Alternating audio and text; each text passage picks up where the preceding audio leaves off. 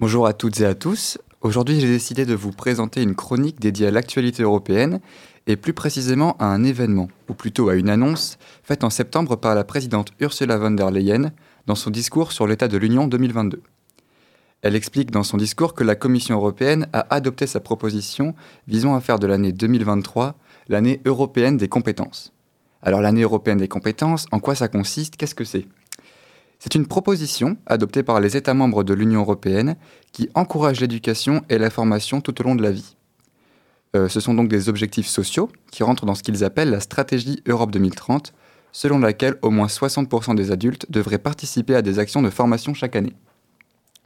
Pour cette année des compétences, la Commission européenne s'est fixé plusieurs objectifs, comme par exemple promouvoir les investissements dans la formation et le renforcement des compétences, veiller à ce que les compétences soient adaptées aux besoins du marché du travail, mettre en adéquation les aspirations et les compétences des citoyens et les possibilités offertes sur le marché du travail, mais également attirer des personnes de pays tiers possédant les compétences dont l'Union européenne a besoin.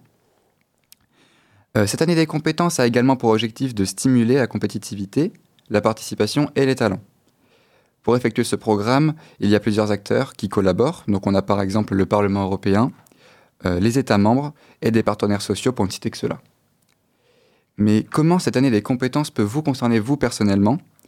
Eh bien la Commission compte lancer des campagnes de sensibilisation, des événements et même faciliter les reconversions.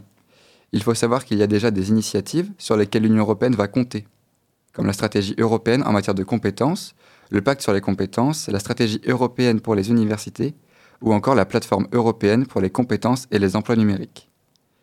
Elle peut s'appuyer sur de nombreux financements et aides déjà en place, comme le Fonds social européen, mais également le Programme pour une Europe numérique, Horizon Europe pardon, et Erasmus ⁇ alors si vous êtes en formation professionnelle, restez informés sur les opportunités qui s'offriront à vous en cette année européenne des talents. Sur ce, bonne journée à tous et à la prochaine